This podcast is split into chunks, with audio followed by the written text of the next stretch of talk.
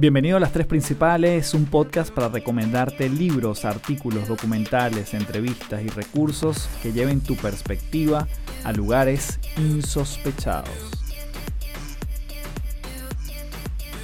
Hello, hello, bienvenido a un nuevo episodio de Las Tres Principales. Mi nombre es Carlos Fernández, arroba Café del Éxito. Y bueno, inmensamente contento, en especial en este episodio número 50 que hemos logrado llegar en este podcast. Así que suenen los aplausos. Yo estoy muy contento y te voy a decir porque además el número 50 que claramente vamos por más y que hay, bueno, pueden haber muchos podcasts que claramente tienen muchos más episodios. porque el número 50 es relevante? Fíjate, yo voy a leer aquí una notica que yo tengo, se llama decretos, son como decretos que lo tengo en una nota digital en mi celular. Y yo anoté una, fíjate tú, en febrero del 2020. Y dice así, tendré un podcast con el que me comprometo a brindarme y brindar valor a una comunidad en al menos 50 episodios, llenos de intención, preparación y donde me conecto con un sentimiento de contribución, magia y valentía. Esto lo escribo el 4 de febrero del 2020. Y yo anexé una foto del calendario que dice martes 4 de febrero, que es el 2020, ¿no? Entonces, esta, este blog de notas que yo tengo, que se llama Decretos, tengo varias cosas allí que, bueno, eventualmente te iré comentando, pero lo que te quiero transmitir con esto es que aquí ha habido un proceso deliberado a propósito de poder darle consistencia a este podcast y que en menos de un año ya llevamos 50 episodios. Eso me llena de muchísima satisfacción. Te doy las gracias en mayúscula porque esto es imposible hacerlo sin el feedback tuyo, sin la recomendación, sin tus comentarios en Apple Podcast y por eso es que yo lo aprecio demasiado y la verdad tú sabes que no lo doy por sentado. Así que gracias, gracias, gracias. Y en este episodio, bueno, nada más y nada menos que invité a mi señora esposa Adriana para que me acompañe a compartir contigo ocho principios que a nosotros nos han funcionado en una relación que claramente es imperfecta, pero que creemos que te puede agregar valor en diferentes aristas, sobre todo porque tenemos personalidades muy distintas, trabajamos en dinámicas bastante disímiles, pero tenemos muchos puntos de encuentro y bueno, desde nuestras crianzas que también fueron distintas, hemos buscado códigos que nos ayuden a navegar ya estos, eh, bueno, este año son ocho años de matrimonio. Así que, bueno, casualmente quedaron esos ocho principios en estos ocho años de matrimonio y venimos a compartirlos contigo. Antes de comenzar, quiero invitarte al programa de creencias a resultados que comienza este próximo 21 de enero, es decir, próximo jueves 21 de enero del 2021 comenzamos cuatro semanas intensas de mucho trabajo en un proceso de transformación. Por eso se llama de creencias a resultados. Todo lo que está en nuestras creencias, toda la manera en cómo vemos el mundo siempre nos va a detonar pensamientos. Nos va a hacer pensar de una manera particular acerca de lo que vivimos, acerca del afuera. Y cada pensamiento genera emociones. Cada emoción genera hábitos, los hábitos nos hacen generar comportamientos y acciones y eso nos lleva a resultados. Si estás buscando resultados particulares, si quieres destrabar en tu vida, si quieres pasar del miedo a la confianza, si quieres trazar un puente de la incertidumbre a la paz, este programa te puede hacer muchísimo sentido o tienes a alguien que quizás le pueda hacer mucho sentido, lo puedes recomendar a que vaya a de creencias a resultados. ¿Dónde tienes la información? En la descripción de este episodio vas a ver la página web www.metamorfosisweb.com slash DCRA. DCAR, perdón, DECAR, que es de creencias a resultados, las siglas de creencias a resultados. Así que allí en la descripción de este episodio tienes el link para que vayas directamente y te unas a el próximo programa que ya vamos por la cuarta edición. Así que de creencias a resultados viene muy muy pronto suscríbete, recomiéndalo y también hazlo parte porque de hecho este podcast es parte crucial de la evolución de ese programa porque hay muchos episodios que yo los mando a escuchar como complemento de las clases. Asimismo, este episodio está siendo grabado y nos vas a poder ver a Adriana a mí interactuando en video y lo vas a poder disfrutar en www.patreon.com slash café del éxito. Allí tienes además contenido exclusivo de este podcast, encuentros semanales en vivo conmigo y con invitados, tienes audiolibros, cursos online, es decir, una comunidad que cada vez se está haciendo más potente, no solo desde el número de personas que están allí, sino del contenido de valor que cada vez estamos entregando diferentes personas por allí. Así que www.patreon.com slash café del éxito. En este episodio particular vas a ver la interacción de Diana conmigo y mm, eh, lo vas a ver en un video que es lo que vamos a estar grabando y de alguna forma está allí colgado en la plataforma. Así que sin más, comenzamos en este episodio número 50 de las tres principales, en este caso con mi querida esposa Adriana Goñi.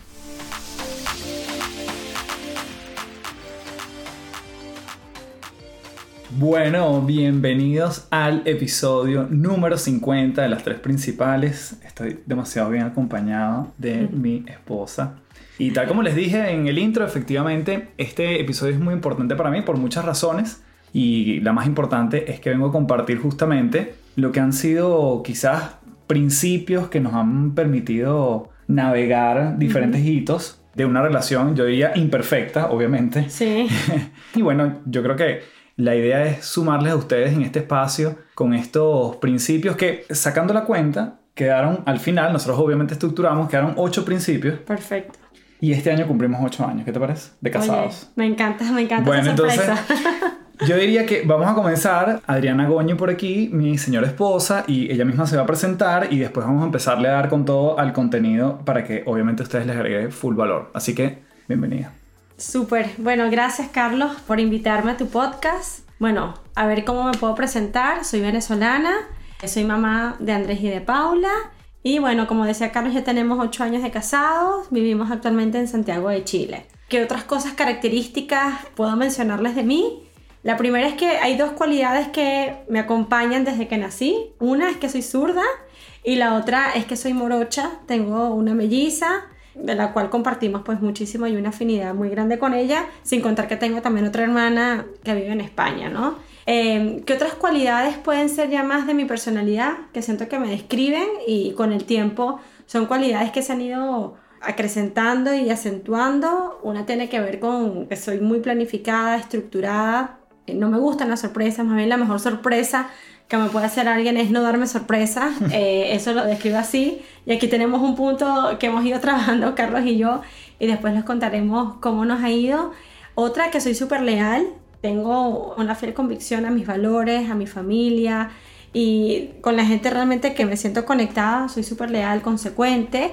Y la otra, también soy muy, muy práctica. Y yo creo que con el pasar del tiempo, esa cualidad se ha ido desarrollando y ahorita que soy mamá de dos, eh, estoy en un país distinto, lejos de mi familia, pues la practicidad creo que ha sido una herramienta súper fundamental para cubrir y sentirme satisfecha en todos los ámbitos de vida. Bueno, pero qué buena presentación. Me encantó. me encantó. Mira, vamos a darle entonces contexto a la gente. Nosotros no pensamos mucho nuevamente, cómo les puede hacer sentido quizás nuestra experiencia, que no es ni mejor ni peor, pero con diferentes momentos. Y vamos a comenzar por cómo nos conocimos. Em, yo particularmente, yo cuento mi versión. Nosotros estudiamos en la misma universidad, en la Universidad Católica, y Adriana era una promoción antes que yo. Y para mí era como siempre, a ver, eran como las morochas. Siempre estaban allí. Que tú dices, Patricia y tú siempre estaban ahí, las morochas, y era como un elemento diferenciador que estaba en la promoción antes de mí. Digamos, desde el punto de vista de la universidad, eso es lo que yo recuerdo de ti, ni más ni menos. Y después sí, yo siempre lo cuento, llegó un momento en que trabajamos en la misma empresa. Y bueno, a ver, ella iba a una entrevista de trabajo en esa empresa, yo ya trabajaba allí, yo llego a la recepción esa mañana, voy a entrar al piso donde me corresponde y estabas tú sentada. Ajá. y yo, yo no voy a decir que fue amor a primera vista, no creo que lo definiría así, pero sí fue como un allí está la morocha, que no me conocía tu nombre, y ahí como uno hace su, no sé, como su aleteo de varón que hice en ese momento, ¿sabes? Como uno saca su pecho y, hola, ¿cómo estás? Y cara de sobrado y seguí. Eso fue lo que yo me acuerdo de cuando estábamos ese primer contacto y después nos hicimos muy amigos muy rápido. Sí, nos hicimos amigos y también trabajábamos en áreas complementarias, ¿no? Yo estaba en el área de reclutamiento, que yo veía candidatos y Carlos estaba en el área de compensación. Exacto. Entonces, él era el que le ponía el sueldo a los candidatos que yo entrevistaba. Entonces teníamos una interacción bastante regular por temas de trabajo, que obviamente se fue profundizando porque nos fuimos conociendo, te acercabas a mi puesto y merendábamos chocolate. Sí, era un clásico, un chocolate a las 4 de la tarde, iba yo a tu puesto y me acuerdo mucho que en esa hora igual tú como que solías llamar a tu mamá para ver cómo estaba. Eso a mí Sí, me encantaba siempre. A la mitad de la tarde. Y era parte como de la, de la merienda, eh, ese compartir rápido pues de, de oficina y no se, se distendía ahí un poquito y seguíamos con nuestro trabajo. Pero bueno, esa es como la parte de en el momento que trabajamos juntos y éramos Sí. netamente amigos. Sí, sí. Después creo que podríamos adelantar la película muchas veces, obviamente, es lo que vamos a hacer en este episodio porque no pretendemos que sea una novela ni nada de eso. Pero yo creo que ya llega el momento en que formalizamos nuestra relación. Sí. Igualito estábamos en el mismo departamento, no queríamos que mucha gente lo supiese porque, bueno, obviamente no sabíamos cómo iba a reaccionar la gente, etc. Y entonces era como, bueno, tú sales por allá, yo salgo por acá, por esta puerta, trata de tú llegar primero, yo llego después. Siempre era como esa, que Sí. igual era sabroso. Sí, sí, era, era muy entretenido pretender que nadie se enterara y en el fondo todo el mundo Sí, lo sabía. En el fondo mucha gente lo, lo sabía. Lo sabía, pero en eso que tú comentas, Carlos, de buscar nuestro espacio y de evitar de que nuestra relación se, se hiciera conocida, pusimos en práctica un elemento bien importante que era respetar nuestros espacios, ¿no? Y que de hecho yo creo que fue una de las primeras preocupaciones que tuvimos cuando formalizamos nuestra relación, que era, bueno, cómo evitamos que lo personal se mezcle tanto en lo laboral, ¿no? Y ahí buscamos mucho cuidar nuestros espacios. De hecho, las fiestas de la oficina, que eran las corporativas, tú ibas por tu lado y yo iba por el mío. Sin duda alguna en las fiestas sí nos encontrábamos en algún momento, Sí. pero nos damos el espacio para interactuar. Y bueno, se pueden imaginar, aquí en, en una parte de la historia, Carlos de Recursos Humanos se va para el área de mercadeo y dijimos, bueno, aquí podemos ser todavía más, más autónomos, nuestra relación puede ser más libre. Y ya se puede saber un poco más. Y ya pues. se podía saber un poquito más. Pero claro, imagínense Carlos un viernes al final del trabajo con sus amigos en la oficina y llegaba yo que era la chica o la chama de recursos humanos, a pesar de que era tu novia, y obviamente el grupo ya cambiaba el mood y ya como no querían hablar de nada de trabajo porque yo estaba allí, ¿no? Este, ese Sí, como un estigma que, que se envuelve muchas veces en ese, en ese campo de recursos humanos. Como que ahí viene la chama de recursos humanos, ya no hablemos tanto de estas cosas. Pero sí, fue una época muy entretenida mientras fuimos novios y siempre buscamos cuidar eso. Fuimos muy reservados con la relación y yo creo que ahí está lo que es el tema de la confianza, ¿no? De hecho, Carlos es una persona que por lo que hace interactúa con muchísima gente y yo nunca he pretendido invadir su espacio. Y yo creo que cuando retrocedemos y entendemos el inicio de la relación, fueron unos códigos que construimos de forma inconsciente, porque bueno, lo Sí, acordamos sí. y nos sentimos cómodos ambos y hasta el día de hoy seguimos así. Él tiene su espacio y yo tengo el mío y hay otras cantidad de espacios satélites que hemos ido creando para respetar un poco los tiempos ¿no? de cada uno. Yo creo que además, haciendo este episodio también para ustedes, nos pusimos a reflexionar en muchas cosas y le Oh, pusimos sí. nombre y apellido a muchas cosas que habíamos hecho, interactuado, realizado, que habíamos acordado y que no necesariamente tenían como un nombre. Y yo diría, y esta, yo diría que es el primer punto, si alguien que quiere tomar pa- papel y lápiz para llevar los puntos aquí, a lo mejor son los ocho, a lo mejor salen más, no lo sé, pero el primero que nosotros queríamos compartir con ustedes, y yo creo que tiene que ver, particularmente yo lo sentí mucho de nuestra relación de novio, que tú me transmitías mucha paz. Mm, Cuando estaba contigo yo sentía paz. Yo no necesitaba fingir. Mm. Yo no necesitaba aparentar, yo no necesitaba como demostrarte algo. Y yo siempre me acuerdo, yo te lo cuento, yo, tú te montabas en mi carro y yo te iba a buscar, íbamos al cine, lo que fuese, y yo sentía que ya como que, o sea, estabas tú ahí. Y eso me encantaba. Además, una cosa que siempre me gustaba a mí es que hablas bastante. Ah. o sea, yo no, no habían como esos, esos silencios No, incómodos. Y imposible. si los hay, son cómodos. O sea, no me incomodaba que usen esos silencios. Para mí ese es un gran indicador. La paz a la hora de tomar una decisión, cuando se siente, probablemente sea un buen camino para tomar una decisión. Y yo creo que aplica obviamente para parejas, para, Para todo. trabajos, para lo que sea, ¿no? Sí, sí, ahorita cuando hablas de la paz que tú sientes, rápidamente me, me vienen a mi ejemplo cuando he estado en situaciones donde no me siento cómoda y donde en el fondo uno trata de, de forzarla y de, de hacer que funcione y hacer que funcione. Y hay momentos que tú dices, mira, después de tanto tiempo que estuve tratando, tratando, no se dio, pero cuando tú vas para atrás te das cuenta es que nunca debí, debí insistir, porque hay algo que no conecta y bueno, ahorita hay quizás más teorías y más elementos que te dan como más herramientas para poder identificarlo. Pero yo creo que ese primer instinto de sentirte pleno o de no tanto es un primer indicador para saber si ese es el camino correcto. Sí, a mí me encanta eso porque además que tú, fíjate que ahorita acaba de pasar algo que normalmente ocurre en nuestra relación, que es que tú ya vienes viviendo algo Mm. que no tiene necesariamente un nombre para ti, pero yo siempre le busco como el nombre, el modelo, el autor, el libro Sí, donde se dice sí. la referencia y ahí siempre hacemos match, ¿no? Muchas veces yo desde esta parte como de investigación, que obviamente busco siempre vivirla, y tú normalmente siempre lo aterrizas a cosas que ya están pasando, Claro, ¿no? Sí. Entonces, por eso es que yo creo que la paz para mí es una de las primeras cosas que sí queríamos dejar en este episodio a la hora de tomar decisiones. Ahora, ¿cómo se siente la paz? Hay que leerse. O sea, que Sí. es, una, es un, como dice Emilio Lovera, es como un fresquito que uno tiene internamente y tú dices, ok, esto se siente liviano, se siente ligero y yo puedo tomar una decisión, incluso si fuese políticamente incorrecta.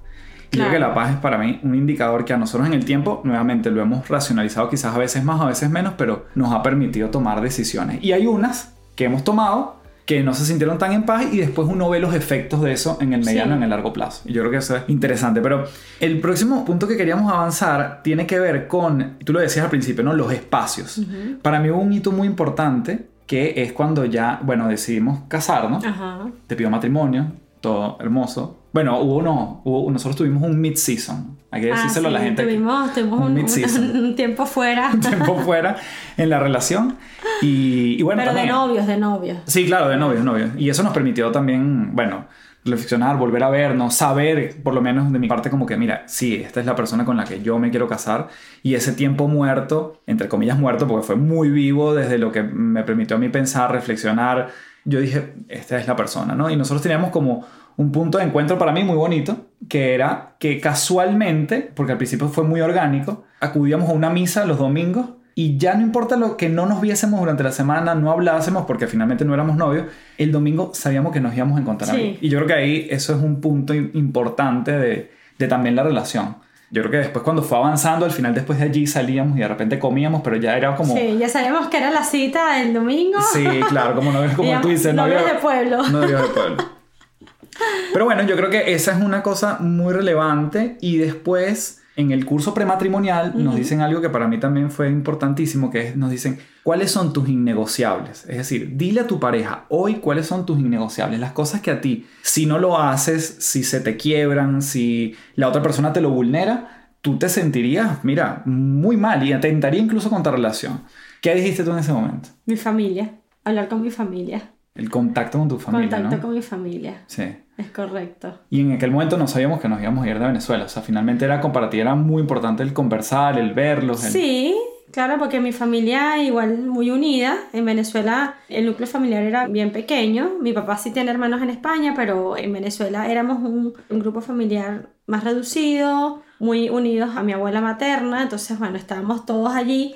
Y yo siempre fui muy de casa, muy de hogar, muy de compartir con mis hermanas, mis papás, mis primos también. Entonces yo sabía que al irme de mi casa, para mí era fundamental mantener ese vínculo y esa conexión viva. Y por eso yo lo puse como, mira, sí, perfecto, nos vamos a casar, pero yo también tengo que mantener esta relación con mis papás, con mis hermanas. Y lo puse sobre la mesa en ese momento.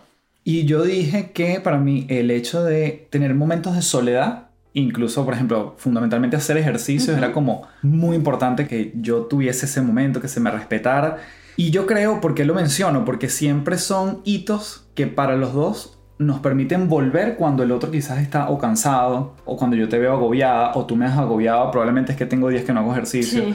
o tengo mal humor. O sea, creo que son cosas que son importantes que el otro tenga en cuenta, esos innegociables, porque además es como gasolina para el otro. Entonces, si tú sabes cuál es el tanque de gasolina que nutre a tu pareja, yo creo que es importantísimo porque tú sabes qué es lo que le puedes ayudar o hacer falta. Yo a veces te digo, llamaste a tu familia. Tú, a pesar de que no está tan explícito, tú me lo dices, mira, tú llamaste a tu familia, tienes tiempo que no hablas con tu mamá, con tu papá, Sí. tú me lo refuerzas mucho con tu hermano. Y yo sí, claro que sí, porque lo que es combustible para ti también tratas de transmitírmelo a mí. Y yo creo que volver a esos innegociables, que fue una semilla que se plantó el día del curso prematrimonial, para mí siempre ha sido como muy importante. Entonces, aquí yo creo que vendría el segundo punto, que tiene que ver con existe tu espacio para ti, existe mi espacio y existe nuestro espacio. Y saber que hay que respetar esos tres espacios o que existen esos tres espacios y que tienen que nutrirse esos tres espacios son importantísimos. Y bueno, más adelante llegarían los chamos donde son otro espacio que ellos necesitan con nosotros o que nosotros también nos gusta estar con ellos, ¿no? Pero creo que el definir los espacios son claves y respetarlos, nutrirlos, cosa que bueno, más adelante hablaremos cuando llega la pandemia y esos espacios son, difíciles de diferenciar. No, pero igual tu forma de decirlo muy elegante, muy, muy estructurada y planificado, pero la práctica es que a veces el espacio son cinco minutos de hablar con mi familia, eh, mi espacio es acostarme a las 11 de la noche y despertarme a las 6 de la mañana, pero bueno, es lo que me queda del espacio del día para mí, para mí dormir es fundamental. Entonces, aquí volvemos al tema de no es que tenemos un espacio o en, o en la nevera tenemos el espacio marcado de Carlos, un calendario, nada, no, que, nada ver. que ver. O sea, eso va un poco en el día a día y pueden ser espacios tan imperfectos o tan perfectos como las condiciones lo permitan, pero lo importante es mantenerlo. O sea, si para mí importante es hablar con mi familia, a veces estoy fregando, cocinando, me pongo las manos libres y voy hablando. Entonces siento que estoy cubriendo un aspecto importante para mí.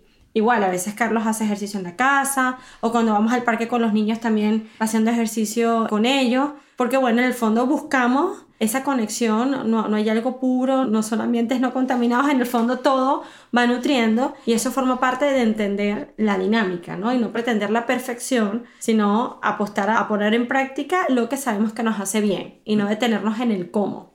Me encanta. Entonces a pie para seguir la línea de tiempo y decir que luego que nos casamos y volviendo de la luna de miel, ya habíamos acordado y estaba en un acuerdo, en una conversación que ya habíamos tenido, yo iba a emprender. Yo trabajaba en el mundo corporativo, me iba súper bien y tú me regalas la famosa historia, no sé quién la haya escuchado, yo la he contado por otros vías, pero el momento donde llega, llegas tú con un bolígrafo, yo lo abro, en un bolígrafo que yo quería, y entonces tú me dices, yo quiero que con este bolígrafo a la vuelta de nuestra luna de miel tú firmes la renuncia. Sí. Y eso, entendiendo la presentación que tú diste, para ti, yo sé que eso significa una apuesta muy grande por, porque a ti te gustan los lugares seguros, los lugares certeros, las no sorpresas, como decías antes. Y evidentemente el emprendimiento tiene esa parte de muchísima incertidumbre desde el día uno. Entonces, ¿por qué te dio tranquilidad o qué te permitió a ti apoyarme? De hecho, cuando yo renuncié, que fue al mes, digamos, llego a la luna de miel, renuncio, pero hago mi mes de preaviso. Ese día finalmente que voy a la casa y ya al día siguiente no tenía que ir al, al trabajo, tú me recibiste con una cena y una pizarra y un mensaje que era como mucho apoyo ante una decisión. Entonces, más allá de por qué me apoyaste, es que te dio tranquilidad, qué sentías ahí. Aquí Carlos, porque él les, les comenta esto y para él es una gran anécdota, aquí me voy a tomar el tiempo para, para explicarles el contexto de por qué yo lo decido apoyarlo, ¿no? Bueno, la primera, yo soy una persona que toda la vida ha trabajado en el mundo corporativo, yo tengo más de 20 años trabajando en una organización y el modelo familiar, mi papá todavía trabaja en la misma empresa desde hace bueno, 40, 50 años, es la única empresa donde trabajó, mi hermana mayor también, mi morocha también, y yo soy como de ambientes estructurados, me gusta estar en ambientes seguros, aunque escucharán, bueno, una empresa no es nada segura, porque obviamente sabemos que las empresas también cambian. Sin embargo, cuando Carlos me dice, mira, quiero dedicarme a mi negocio, ¿qué me motivó a apoyarlo sin sentir mucho temor? Y yo rescataba algunas ideas anteriormente a eso. La primera es que él ya venía preparándose previamente. Tú ya tenías como un año, un año y medio, dedicándote a esto de dar charlas, ya trabajabas dando cursos en una universidad. Y yo te veía súper conectado con eso. Iba a mi casa en las noches y en vez de ponernos a ver una serie, una película, siendo novio, él abría la computadora y me decía, mira, estoy preparando esta charla de gestión del cambio. Entonces yo, yo me acuerdo en mi casa, esas eran nuestras citas, nuestras salidas, cuando salíamos hablábamos del tema. Y muchas veces lo ayudaba también para que él pudiera ejecutar lo que él quería, que era su sueño, ¿no? Y después con el tiempo descubrimos que era tu sueño y era tu norte. Entonces hubo mucha preparación, hubo mucha capacidad, demostró mucha capacidad y no fue una decisión de un día para otro, oye, mañana quiero emprender, sino él fue construyendo de a poco. De hecho, una de las primeras oportunidades se las dio mi hermana en su empresa, en una charla con un grupo súper reducido. Y así fue, ¿no? Primero siete personas, después diez, después con la universidad, después alguna que otra empresa. Entonces, era algo que iba tomando vuelo y que él iba sumando horas de experiencia que obviamente me decía, mira, este es el camino y aquí no estamos improvisando. Claro. Sino ya, ya el paso que estaba dando era muy certero Ojo, y esto no lo hizo por mí. No es que yo le dije, mira, para emprender tienes que hacer todo esto antes. Él yo creo que tomó la decisión cuando consideró que era el momento adecuado para hacerlo. Antes no lo hizo y yo tampoco ni lo obligué a quedarse en el mundo corporativo, ni tampoco lo obligué a dejarlo. Respeté su tiempo y lo apoyé. Sí, yo creo que además ahí, en ese momento donde yo emprendo, no eran las condiciones ideales. Es decir, nos acabamos de comprar un apartamento, bueno, nos acabamos de casar, o sea, viene un proyecto en camino, en fin. No era como el momento, entre comillas, ideal y fue un proceso, como tú dices, bien orgánico en el trayecto. Como anécdota, tú además siempre me habías apoyado en diferentes aristas, o sea, al final, ¿quién era ese proyecto? Yo con yo. Y tú muchas veces me cuadrabas entrevistas en la radio, Ah, sí. me acompañabas a cuando empezaba a hacer las charlas en la parte de abajo de en los palos grandes en el, en el edificio, eh, reservar la sala, recibir a la gente. Sí, Era un estrés también. yo era la encargada de logística y el coffee break. Exacto. Bueno, y además siempre estaba ahí uno, bueno, al principio, como todo emprendedor. Qué bueno, además, no como todo emprendedor, pero siempre es como tu primer anillo cercano. Sí. Mi mamá, mis primos cobraban la entrada, mi hermano estaba allí, mi papá moviendo sillas, o sea. Tú estabas como, bueno, haciendo que las cosas sucedieran, en- como la parte de PR, eras tú la que también contactaba a los medios. Y bueno, son, son esfuerzos que uno hace que nuevamente creo que construyen en el momento que se toma esa decisión y dice, mira, tienes tiempo trabajando en esto, ¿no? Y creo que quizás es parte de lo que venías tú comentando. Y yo creo que ahí justo llegamos al tercer punto. Si el primer punto es la paz, el segundo punto tiene que ver con los tres espacios, el tercer punto tiene que ver con, en tu caso, tú lo decías, abrazar lo que tú puedes controlar, Ujú. que era tu trabajo, tu empleo, tu, entre comillas, su seguridad, tu certeza, y apoyar la fortaleza que ves en el otro, ¿no? Creo que Claro. va- va- va por ahí. Sí, total. O sea, perfecto. Tú, emprendedor, pero yo en mi trabajo estructurado, de horario inicio fin, con un flujo de ingresos planificado Mm. y cada quien en su mundo, aportando cada quien desde donde lo sabe hacer mejor. Eso también creo que funcionó mucho y siempre ha existido mucho respeto de mí hacia él con respecto a lo que hace y también de él hacia mí. O sea, él, él en todo momento también me ha apoyado, comparte mi visión corporativa. De hecho, a veces le muestro presentaciones y me dice cómo se nota que esto es de una empresa, porque es como más clásica, con un estilo más repetitivo, quizás no tan disruptivo.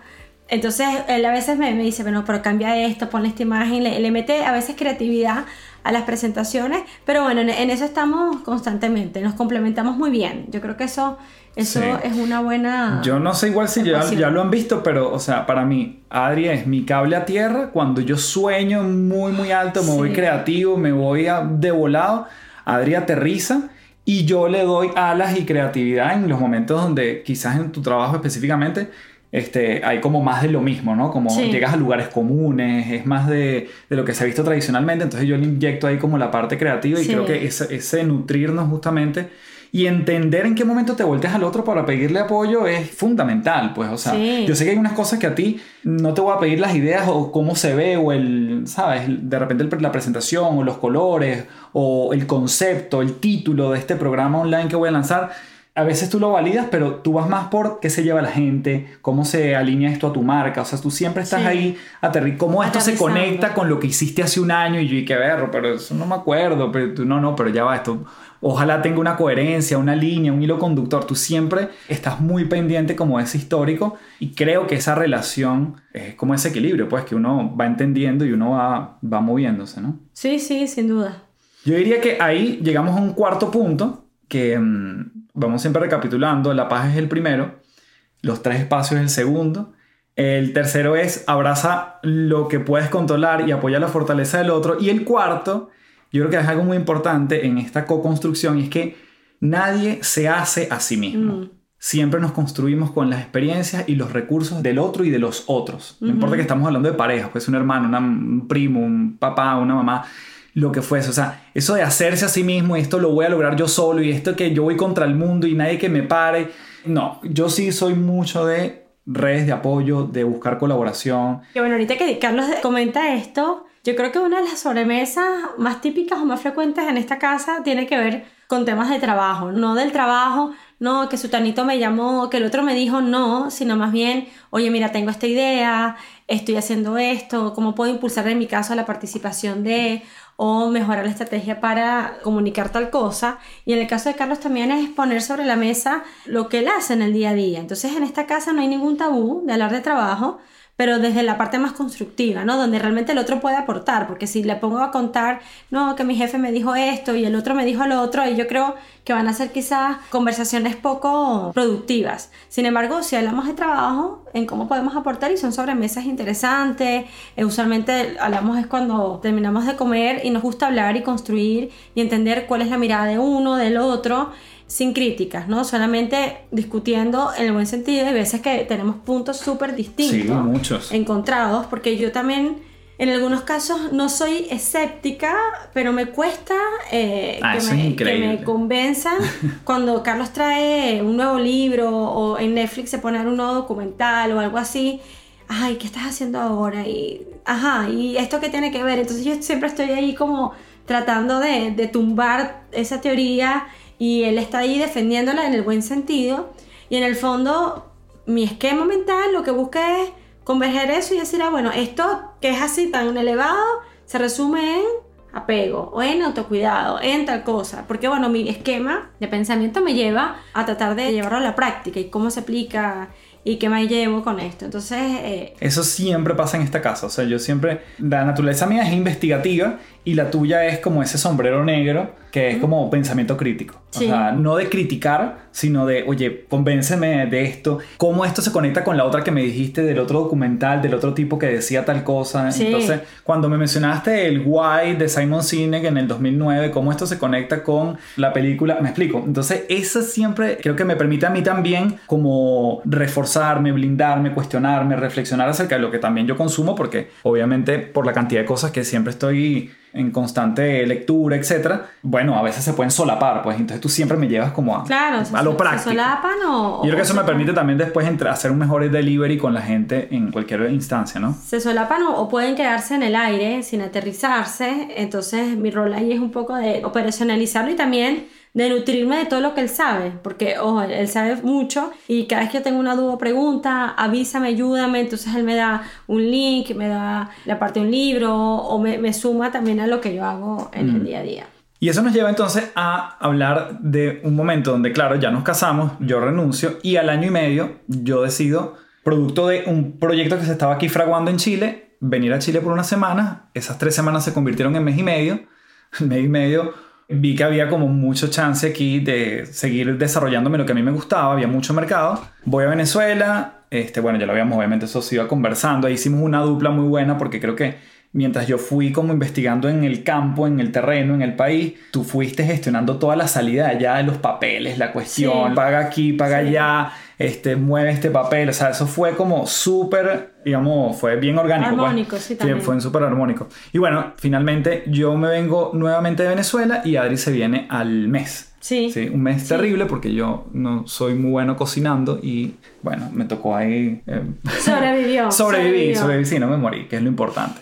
Pero a ese punto queríamos llegar justamente porque aquí queríamos hablarles a ustedes, porque sé que muchas personas que nos están escuchando viven en otros países que no son en el que nacieron y que nos permitió a nosotros navegar esa migración. Tú cuentas ahí tu parte.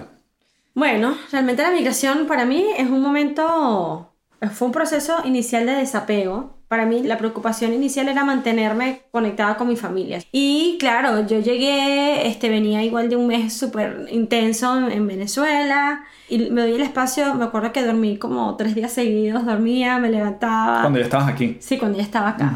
Y claro, un tema inicial es que yo me vine sin mucha expectativa en el sentido de que, bueno, vamos a ver qué tal. Estaba muy, muy segura de, mi experiencia profesional, eso sí, no, no lo pongo en duda, porque yo tuve una formación bien sólida a nivel de estudios y también tuve una formación mucho más integral a nivel profesional, pero no solamente por lo que aprendí a hacer de la parte de los procesos, sino de la gente que me rodeé y realmente yo vine bien segura de lo que podía aportar a nivel profesional, sin sonar arrogante ni nada. Y me di mi espacio porque me dijeron, espérate que te salga la visa, la visa para poder optar a un puesto de trabajo. En el camino hice un par de posiciones que no eran de mi rol natural o no, no era de lo que yo hacía, pero aporté porque trabajamos juntos en ese espacio, entonces apoyaba a Carlos, apoyaba al equipo de la consultora donde estaba y bueno, me sentí cómoda, entendiendo que ese era el espacio que yo tenía para por lo menos conocer un poco más del país, familiarizarme con los nombres, con este, las organizaciones.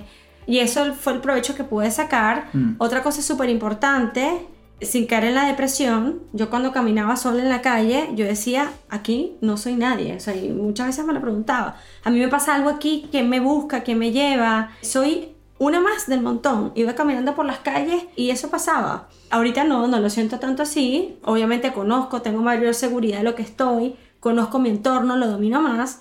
Pero sin duda alguna me falta, y, sin duelo, pero también hay que ponerle nombre a las cosas, me falta pertenecer a. Mm. Yo siento que pertenezco a otro lugar donde me crié, es inevitable, no sentirlo así, pero en este tránsito estoy aprendiendo, estoy conociendo. Yo creo que también a través de mí mi familia aprende, mis papás han venido para acá y bueno, entienden que hay otra cultura, se interesan, entonces es como abrirte, abrirte a un punto geográfico que antes no conocía, a una realidad que no existía, una realidad económica, política, social, que antes para mí era, mm, no, no, no le hace tanto caso y eso hoy me da un mayor criterio de aceptación, de diversidad, de entender y de valorar mi presente, porque igual he conocido personas extraordinarias, me he ganado igual el reconocimiento de la gente que me conoce en el trabajo y hemos construido acá, hemos construido igual cosas bien interesantes porque ya tenemos seis años acá, un poquito más, bueno, vamos para siete, pero no quita que siento que pertenezco al lugar donde me crié y que sí, hago mi vida acá, pero no pertenezco a este lugar. Y lo he aprendido a vivir, no forzo tampoco que las cosas sucedan.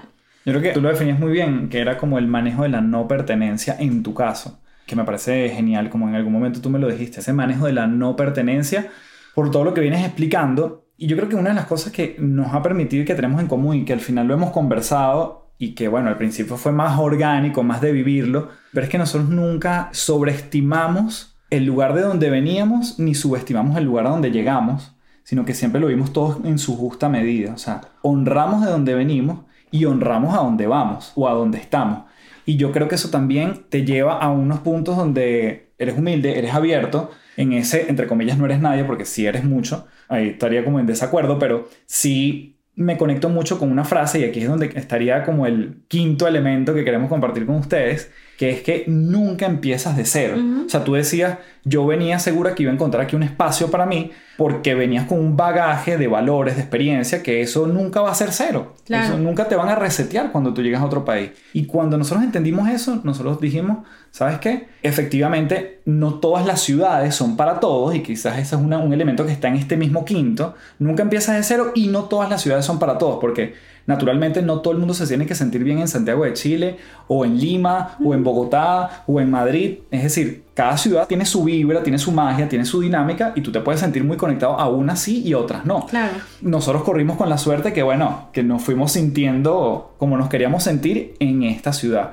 y nunca nos sentimos que estábamos desde cero. Yo creo que ese es un gran aliciente que nunca nos fuimos hacia abajo y hemos tenido altos y bajos, claramente en estos seis años. O sea, no todo ha sido hemos tenido nuestras luces y sombras en este camino y nunca nos hemos sentido que hemos estado desde cero. O sea, porque nuevamente honramos el pasado, reconocemos lo que traíamos y sabemos que podemos contribuir aprendiendo un montón de la gente, del lugar, del entorno y de todo lo que nos está rodeando. Entonces yo creo que ese es el quinto elemento. Nunca empieza desde cero y no todas las ciudades son para todos. Todas las ciudades son maravillosas y no todas las ciudades son para todos. Es así.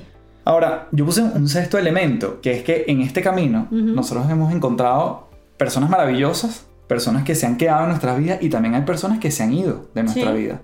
Y yo creo que eso también a veces, entre comillas, duele, entre comillas, te lo cuestionas porque dices que estaría haciendo yo. Pero yo creo que en el momento en que nosotros más nos hemos engranado, es donde a veces otros terminan de disiparse. Claro. Y ni siquiera es una cosa deliberada, sino que ha sido gente que ha, mira, así como ha llegado, así se ha ido. Y yo creo que cuando uno cambia, y para mí ese es el sexto punto, cuando uno cambia, hay gente que va a llegar, hay gente que se va a mantener y hay una gente que se va a ir. En ese proceso, cuando ha, ha habido esos episodios, ¿cómo te has sentido? que se ha ido gente, que sientes que, wow, te lo has cuestionado, porque a veces nos hemos visto, oye, mira esta gente con que antes nos llamaban para todo y se ve que ahora están por su cuenta y no nos han llamado. Mira, yo particularmente he sido poco amiguera. Yo como soy tan apegada a mi familia, he buscado como cubrir esos vínculos y tengo pocas amigas, ¿no? Lo que sí es una realidad es que tampoco al emigrar, obligarte a ser amigo y ese deseo de volver a tener un grupo de personas, si no hay match, no hay match. Y pueden que hayan puntos en común, pero no son lo suficientes para conectar realmente con una relación que en algún momento pudiera ser una amistad.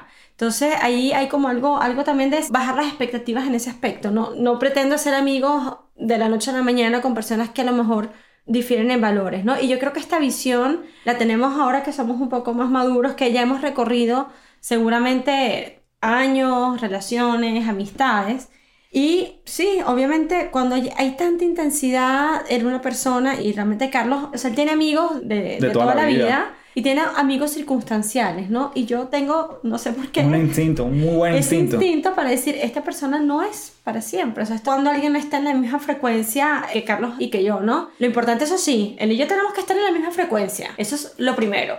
Y tú ya te empiezas a dar cuenta que las cosas no fluyen o que Carlos no es el que es cuando está delante de esas personas y obviamente yo observo y observo y yo no me sentía en paz. O sea, mm. cuando tú no te sientes en paz... Tú Volvemos al mismo punto, el primero. El, mismo punto no es. Claro, puede ser circunstancial, puede ser que estás entendiendo y se le dan largas y largas, pero empiezas a ver cosas que no van contigo. Entonces tú dices, bueno, realmente yo tengo que estar con esta persona. ¿Cuál es el beneficio que me está dando? Si más bien creo que me está restando. Entonces yo creo que en la medida que él y yo estamos en la misma frecuencia, y yo también te lo decía, yo he aprendido a ser 100% transparente con Carlos sin que me juzgue, dándole mi punto de vista que muchas veces era instintivo. Y en el fondo eso se fue alejando y, oye, mire, ¿qué pasó? No, no, no me ha llamado más. Y vas diciendo, bueno, y de repente empiezan a surgir cosas maravillosas que Carlos empezó a conectar de forma también natural con personas que venían a sumarle cosas a su vida, sin contar que sus amigos de toda la vida son amigos también súper leales, son súper unidos, que con ellos realmente nos llevamos súper bien porque estamos todos en la misma frecuencia. Eso no se puede explicar, no se puede medir, pero sin duda alguna existe esa alineación, esa frecuencia. Entonces yo creo que lo fundamental es que ustedes estén primero alineados para después ver cómo interaccionan. Yo creo que si hay alguna pareja donde existen diferencias, no es que no me gusta esa persona y el problema ocurre dentro de la pareja, es que algo pasa acá, porque Carlos y yo que siempre hemos estado unidos, esa situación más bien nos unió, no nos separó. Sí. Entonces, cuando hay alguien que realmente se separa o separa a la pareja, o ya había algo en la pareja. Ya había algo en la pareja. Entonces, ah. el problema no era la persona, sino yo creo que el problema estaba en la pareja. En nuestro caso, nosotros nos unimos más como un todo y nos fuimos dando apoyo, porque obviamente es una situación compleja de manejar, pero la gente que no tiene que estar se va sin mayor dolor, sin mayor tema, sin mayor cuestionamiento propio tampoco, sencillamente no, no tenía que seguir y como aprendizaje también, las relaciones no se pueden forzar. Sí. Ni más cuando yo creo que uno tiene ya un bagaje y yo creo que hay amigos que tienes que cuidar para toda la vida porque realmente son difíciles de reemplazar. Así que el sexto punto es que hay personas que se van, personas que se quedan y personas maravillosas que vienen cuando uno finalmente cambia. Yo creo que ese es el sexto punto. De hecho, no vinculado con esto, pero sí vinculado con el camino aquí en Chile. Yo creo que tú en algún momento me decías algo que era muy importante, que es que yo hubo un momento como que profesionalmente me perdí. Y eso me hizo, me acuerdo un poco lo que estabas diciendo ahorita, ¿no? Como que tú me veías de repente en escena que tú decías, este como que no eres tú, esto no es, es como no es tu esencia.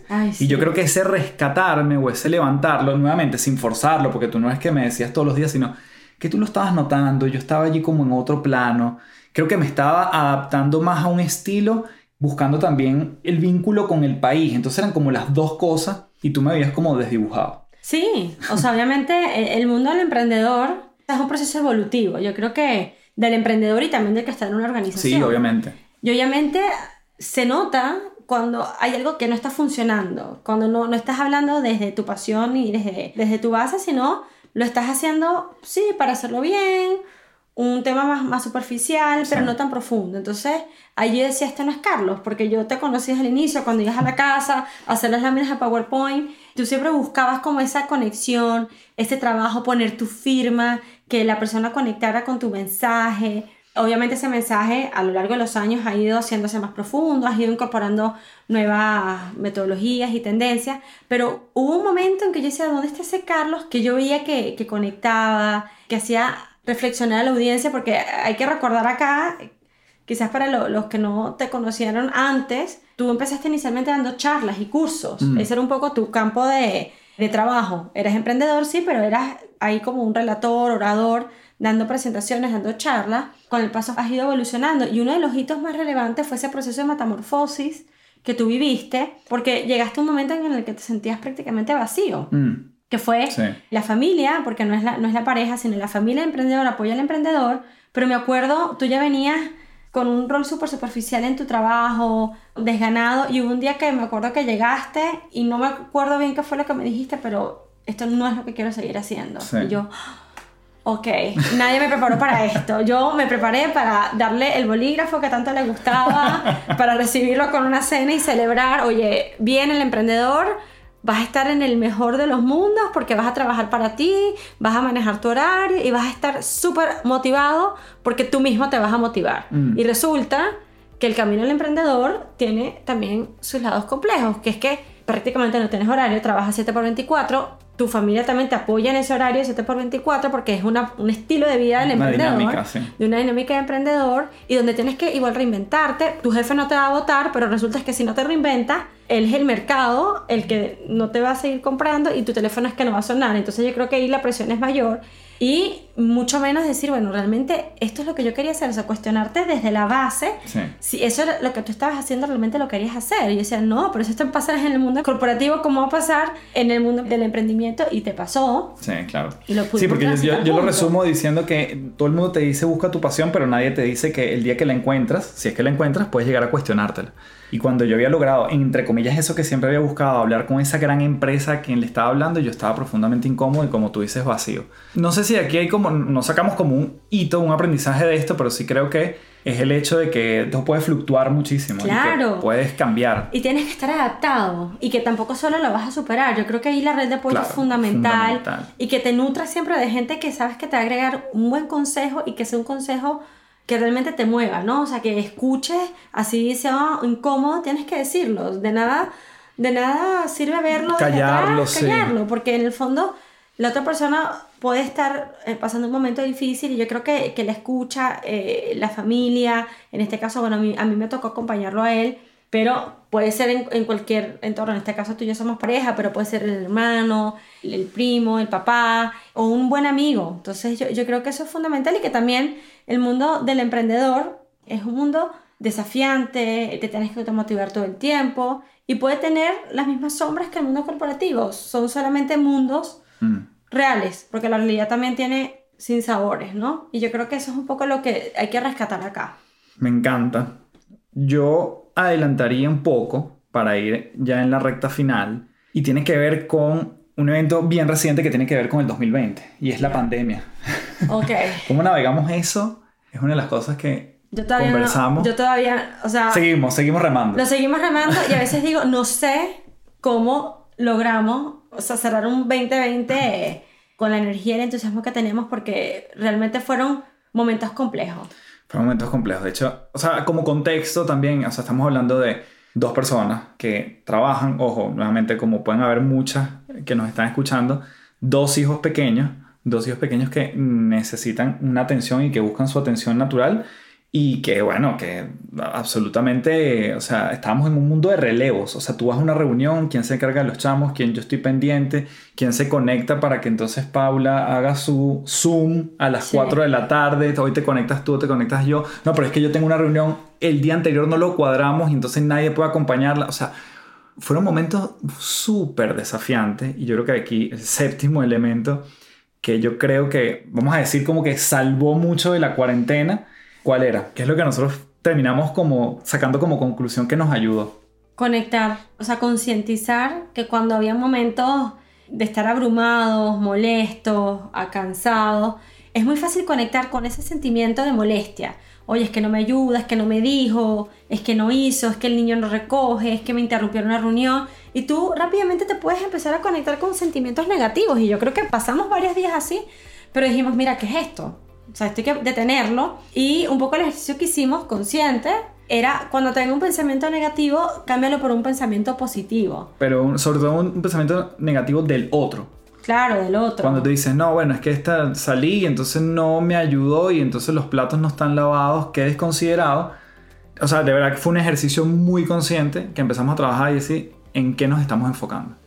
Y en ese momento digo, ok, qué bueno que comimos y que hay unos platos que fregar en estas condiciones. Sí, o qué rico le quedó el almuerzo. O qué rico le quedó el almuerzo, voy a valorar esto. Y entonces ese cambio de mindset de lo que piensas del otro, de decir, oye, qué bendición que mis hijos están sanos. O sea, es, esos pequeños detalles que nuevamente, para no caer en el espiral negativo, íbamos en el espiral ascendente con este tipo de pensamiento. Y nos apoyamos el uno al otro en decir en qué te estás enfocando. Yo creo que eso, en qué estás pensando, en qué te estás enfocando, para mí salvó en el buen sentido ese 2020 y digamos con un saldo hasta positivo pues. Claro, nosotros obviamente agradeciendo que no nos vimos afectados más allá de una dinámica del hogar compleja. Sí. Eh, pero tampoco hay que desmerecer el esfuerzo que implicó, porque en el fondo yo muchas veces me sentía cansada, estaba sobresaturada, tenía mucho trabajo, mucha incertidumbre laboral también en algún momento, después vino una carga de trabajo bien alta, también con una sensación, en mi caso particular,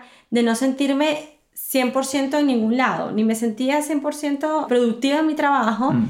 ni me sentía 100% eh, satisfecha con lo que estaba haciendo en mi rol de mamá, porque no estaba pendiente de mis hijos que estaban en la casa. Entonces estaba en una reunión, mis hijos lloraban. Bueno, las cosas dinámicas de la casa que ahorita lo dices, bueno, ¿qué es eso? ¿no? Realmente. Sí, claro, no, en, en, retrospectiva y diría no, es, no, es tan, no es tan heavy, pero en ese momento era, era duro. Sí. Era duro. yo, yo hubo un momento que yo decía, me voy a poner a llorar, me voy a poner a llorar. Sí, la tensión en la espalda. Era así como lo que tú hablabas del burnout, que te sentías como abrumado, cansado, sin oportunidades de, de ver más allá pero bueno, en el fondo tú dices, mira, esto, hay que resolverlo y un poco lo que me sirvió también es decir, es un día a la vez y ya cuando los niños dormían era mi espacio de bañarme y prepararme para dormir y mantenía, procuraba mantener rutinas que me hicieran sentir bien, mm. mantenerme igual hidratada, entender de que si yo estoy bien, el resto de la casa seguramente iba a estar bien. Y al estar también solitos acá en la casa, porque no podíamos tener interacción con más nadie, éramos nosotros cuatro. Bueno, sí teníamos una, una señora que nos apoyaba muchas veces también. nos apoyaba. Y que, y que obviamente también ella nos permitió navegar este espacio, porque muchas veces se encargaba de los chamos, obviamente. Claro. las cosas básicas de la casa. Sí, entonces yo creo que en el fondo eso surgió. Ahora venimos con un 2021, ya conocemos esto, o sea, ya, ya sabemos cómo se maneja esta situación y bueno, más unidos que nunca, más fortalecidos, agradecidos también. Y bueno, obviamente aprendiendo. Yo creo que nunca dejamos de aprender y apoyarnos mutuamente. Y eso nos lleva a hablar del último punto que a mí me llamó muchísimo la atención porque con esto de que lo hemos mencionado transversalmente en algunos puntos, el, el hecho de la pasión, del propósito, mm. que yo de alguna manera, digamos, yo diría que mi propósito es apoyar a otros a que se transformen sin drama, sin dolor, sin sufrimiento, que ese cambio sea ligero, como siempre digo en liviandad, ese es mi propósito. Y cuando yo veo cada vez que veo un testimonio, veo a alguien que me dice, Café, esto que dije en este momento en tu programa, ahora lo pude hacer. No es gracias a mí, obviamente no es gracias a mí, es gracias a esa persona que se puso en acción y vio hacia adentro. Ese para mí es mi propósito, ese ver a la gente, o por lo menos ese es el de ahorita. Y tú decías en algún momento que tú decías, bueno, yo no sé si tengo propósito. Yo no sé si, si estoy en el. si debo encontrar un propósito. Y nunca fue como un tema tampoco para ti, porque tú estabas disfrutando tu trabajo. Pero hace unos días me dijiste algo en diciembre. Sí, mira, yo, yo creo que acá constantemente yo creo que este tema del propósito ya tiene un par de años sonando, busca el propósito, el propósito, y ese, bueno, pero mi propósito, o sea, yo estoy bien donde estoy, estoy contenta, satisfecha, no conformista, ¿no? Porque yo creo que estar donde estoy requiere, pues, cierto esfuerzo a nivel general, en mi trabajo, con mi familia, mis hijos, y el otro día decía, bueno, pero ¿cuál puede ser? O sea, básicamente, ¿cuál es mi, mi guía? ¿Qué es lo que yo procuro hacer todos los días? En el fondo es mi familia. O sea, mi familia es mi propósito. Volvemos a lo mismo. Volvemos a lo mismo. Volvemos Mi lo familia, obviamente, mis papás, mis hermanos, mi familia tú, mi familia mis hijos. Entonces, todo gira en torno a eso. Todo gira en torno a mi familia. Sí, puedo ser muy productiva en mi trabajo, más bien valoro mucho mi trabajo porque me siento igual productiva, me siento desafiada, pero estoy igual en un trabajo que me permite manejar una agenda de un horario de trabajo específico, que estoy enmarcada, enfocada y que después puedo venir a mi casa y dedicarle tiempo a mi familia. Mm. Entonces, no es que trabajo media jornada, más bien trabajo eh, jornada pues completa hasta las 6 de la tarde, pero el tiempo que estoy con mi familia le puedo dar calidad. Y para mí eso es fundamental. Mm. Entonces, mi propósito es mi familia. Todo lo que yo hago es en pro de mi familia. Sí. Y por eso me siento muy satisfecha con lo que tengo porque hasta ahorita... Y caminas ese propósito en el, en- en- en el día a día, finalmente. Y yo creo que ese es el, el octavo punto que teníamos aquí para ustedes, que es que vivir en sí mismo, bueno, yo creo que la más reciente película de Pixar lo dice con otras palabras, pero yo creo que vivir es un propósito en sí mismo. Saber lo que te llena, también estar allí, y que no se trata de eventos que vamos logrando, sino cómo nos vamos sintiendo en ese proceso, en esos detalles que construyen ese propósito. Yo creo que ahí tu propósito está muy, muy pegado a tu primer círculo, que es familia. Mi propósito está más pegado también a cómo influyen otros, que digamos es otro círculo un poco más, más grande, que está Claro. fuera de mí, no está tan cerca. Pero al final no es un tema de que si lo encontré o no lo encontré, sino cómo estoy transitando ese día a día. Y ahí incluso está el propósito. Yo tengo gente que está en mis programas que me dice, Café, yo no sé si es que yo tengo un propósito, es que si lo que tengo que encontrar, bajémosle el estrés a eso. Claro. Eso no, o sea, creo que nos ha llenado de muchísima teoría, pero también de muchísima ansiedad el creer que entonces yo tengo que encontrar algo que no sé además ni cómo se busca y que la gente le dice propósito y creo que eso más bien genera muchísima alienación en, en la manera como estamos operando en el Claro. día a día. Entonces mucha gente dice, o sea, estar en una empresa quiere decir que estás persiguiendo tu propósito. Sí, también. Feliz. Aquí estamos, hemos hablado mucho del emprendimiento y hemos hablado del mundo corporativo y creo que esas dos cosas nos unen, nos vinculan y son profundamente equilibrables. O si también no quieres ni emprender ni trabajar, sino quieres estar en tu casa y dedicarte 100% a, a la crianza que de tus hijos, también si lo es un, es un también. propósito en sí mismo. O sea, eh, básicamente es buscar lo que conecta contigo y lo que te conecta con esa paz. Y volvemos, eso mismo lo iba a decir yo, en la misma palabra con la que comenzamos, que es el tema paz. Así que bueno, yo creo que nos hemos paseado por los ocho principios. Antes de pasar a las preguntas que ustedes hicieron vía Instagram, que las vamos a resolver y vamos a contestar algunas, porque fueron varias, y por Patreon sobre todo, voy a resumir los ocho puntos que hemos conversado en esta hora que ya llevamos aquí.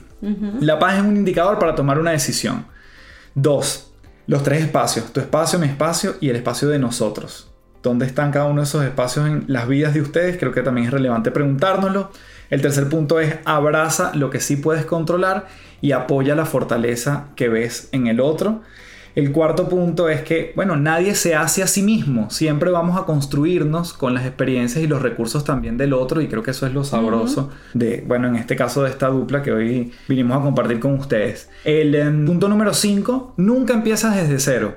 No todas las ciudades son para todos y nunca empiezas desde cero. Tienes un bagaje de elementos que siempre te van a apoyar. Sexto, hay personas que se van, personas que se quedan y personas que vienen, personas que llegan maravillosas. El séptimo tiene que ver con el qué estoy pensando, en qué me estoy enfocando, qué estoy viendo del otro, me hace o seguir en una espiral negativa o en una espiral más bien ascendente. Y el octavo es busca tu curiosidad, vivir es un propósito en sí mismo y identifica aquellas cosas que te llenan en el día a día. Es correcto. Así que bueno, vamos con las preguntas que ustedes hicieron. Aquí Eh, por aquí están. Ajá, por aquí están. Antes de continuar, quiero invitarte a que seas parte del programa online de creencias a resultados que comienza este 21 de enero, es decir, el próximo jueves 21 de enero, dependiendo de cuándo estés escuchando esto. Próximo 21 de enero del 2021 estamos comenzando con cuatro semanas intensas de este programa online, justamente para pasar del miedo a la confianza, de la incertidumbre a la paz, de la intención a la acción y de la procrastinación, de ese dejar para después a realmente tomar las riendas de los resultados que deseamos. Y para eso hay que pasar de la mente a las manos. Así que te espero por allá en De Creencias a Resultados. Toda la información la tienes en el link aquí en la descripción del episodio.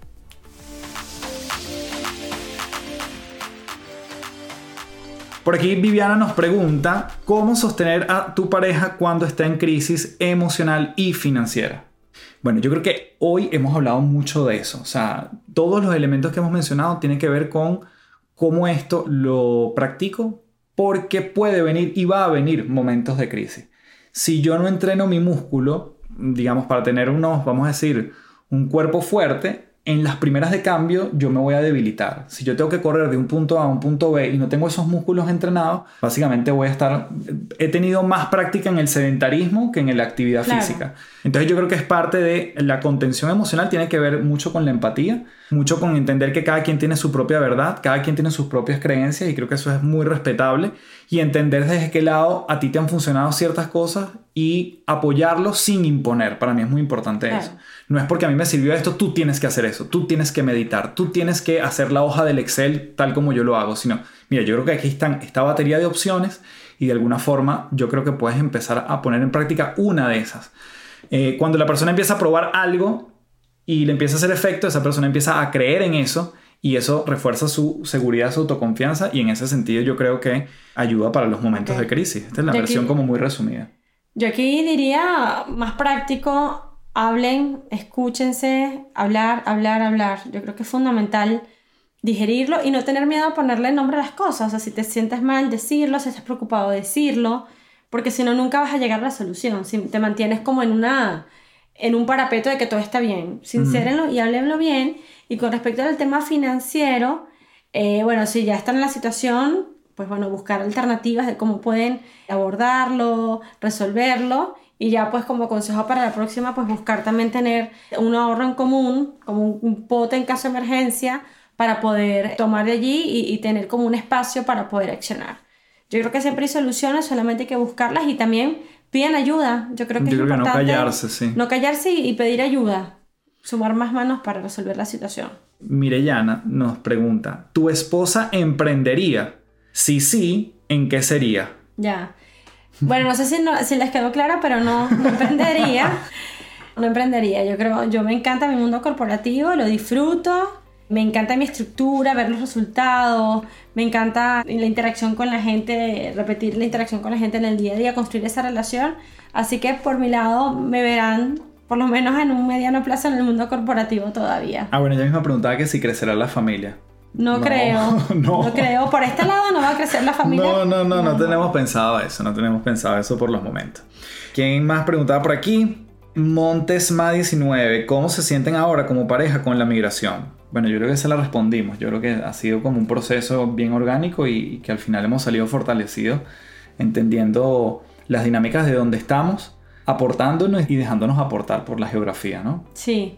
Y yo creo que es importante, como pareja con la migración bien, yo creo que nos dimos el espacio de aprender y construir una historia quizás solitos, porque igual cuando estábamos en Venezuela había un entorno familiar quizás un poco más influyente, porque estábamos él y yo solos, entonces nos teníamos el uno para el otro. Y yo creo que eso fortaleció mucho la relación a la llegada, porque nos teníamos mutuamente, éramos como nos teníamos que cuidar mucho más porque no, la red de apoyo no, no estaba cerca. Mm. Yo creo que eso para mí es como lo fundamental.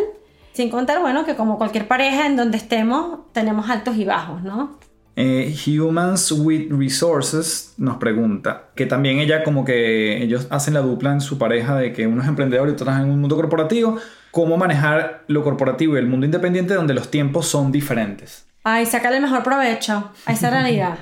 Porque la verdad es que Carlos sí a veces tiene trabajo fuera de horario, los sábados, en fin. Pero bueno, ¿qué provecho le saco yo a eso?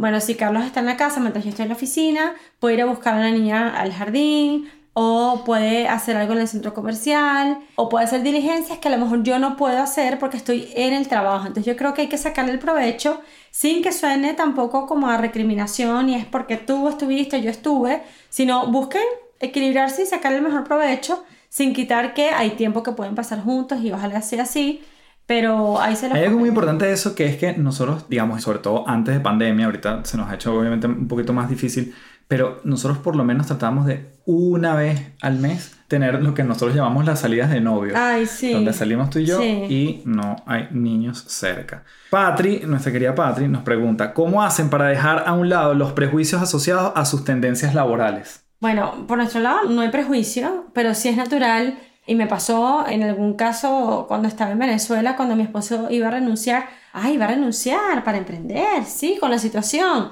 sí, sí, lo va a hacer. Y, y como, como el tema, ay, no, no va a estar en una empresa y aspiración de crecer, porque hay muchas personas que tienen el mindset de que también para ser importante, para tener un buen estilo de vida, tienes que crecer en una organización. Y si no creces en una organización, no eres nadie. Entonces es como, no, porque tú construyes desde lo que haces y no desde lo que eres Mm. a nivel de un cargo en una organización.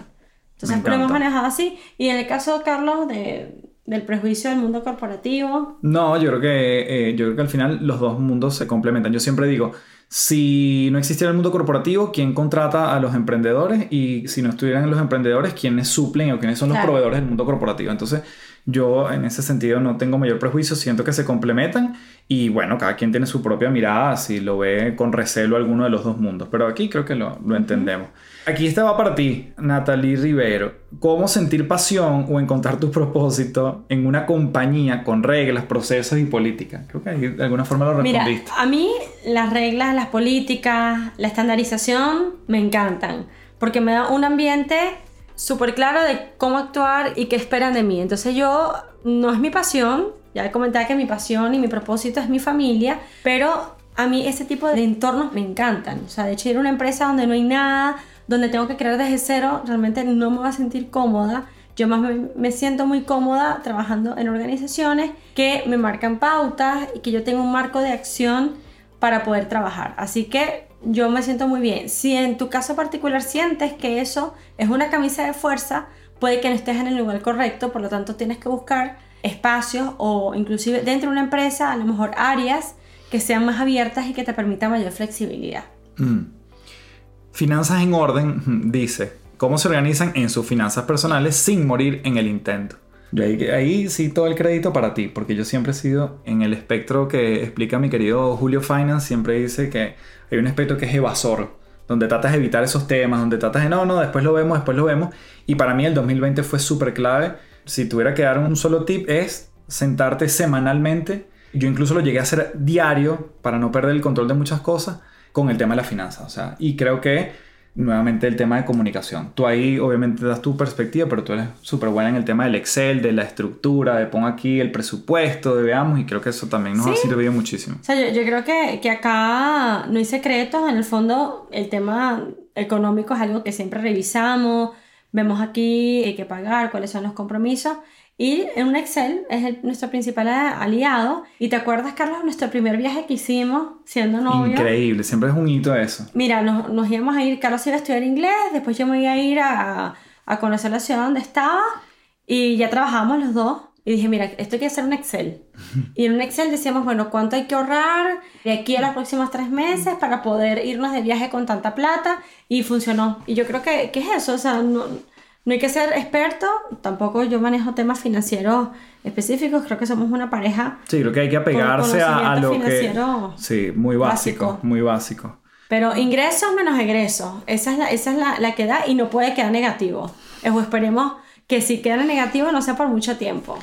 Em, Danny Luke dice, cuando atravesabas tu metamorfosis, ¿cómo impactó eso a la pareja? Yo creo que eso de alguna forma lo respondimos, ¿no? Ese apoyo Sí, siempre de la mano buscando contener. contener, pero mientras llegaste a hablar, fueron momentos como de full distanciamiento, Mm. estabas ausente en la casa, yo lo notaba. Mm. Estaba él pasando un proceso primero solito y después cuando se abrió, bueno, buscamos cómo solucionar, le di también el espacio, obviamente, para que él mismo reflexionara, pero ahí es apoyo, no, no criticar, acompañar. Es normal que cualquiera se caiga, que se sienta perdido. Y bueno, también desmitificando el tema del hombre, tú eres el hombre de la casa, ¿no? Mira, sí, él también puede tener sus momentos de, de dificultad y le dejas apoyarlo, sin criticar ni juzgar, sino escuchando. Eh, Cote nos dice, me encantaría saber cómo es su relación con Dios en el mundo actual. O sea, nosotros creemos en un Dios, practicamos la religión católica y tenemos como muchos códigos donde Dios está presente sin que necesariamente estemos, digamos, rezando todos Sí. los días, pero si tenemos práctica, tú sueles rezar con los chamos cuando se van a dormir. Sí. O sea, la presencia, diría yo, tácita de Dios para mí es relevante, Sí. está presente. Y bueno, yo creo que también es importante decirlo en este momento, cuando nosotros inscribimos a Paula en el colegio, ella en este colegio le van a, a brindar los principios de las seis religiones más importantes del mundo. Y cuando nosotros escuchamos esto nos hizo clic también, porque entendemos que no necesariamente nos tenemos que quedar con una visión, sino que a pesar de que ella va por la línea que- y está Claro. bautizada y todo, pero que entienda que hay otras religiones, que de repente en el budismo se practica esto, o en el judaísmo esto, me parece que es muy interesante, creo que da cultura y que al final, más allá de decisiones que no sabemos si ella las va a tomar o no, creo que es importante como tenerlo en el espectro, ¿no? Sí. Y, no y no dejarnos... Sí. A mí me gusta esa, esa parte como holística. Estaba para ti. A Eric ver. dice, ¿se puede ser parte del mundo corporativo sin perder el lado espiritual y holístico? Total. Sí, ¿no? Sí, total. No, no- no están divorciados. Mira, para y aparte que me haces la pregunta y yo estoy en el, en el área de, de recursos humanos y obviamente yo veo al colaborador como una persona súper integral y el colaborador es quien viene al trabajo hoy pero también tiene su familia y también tiene sus preocupaciones, su fortaleza. Entonces yo, yo sí creo y creo, espero creer que todas las organizaciones buscan que sus colaboradores se sientan cómodos y que puedan dar lo mejor de sí, ¿no? Mm. Ojalá así sea. Entonces vamos a terminar con una última pregunta. ¿Utilizan alguna técnica o método para resolver sus diferencias?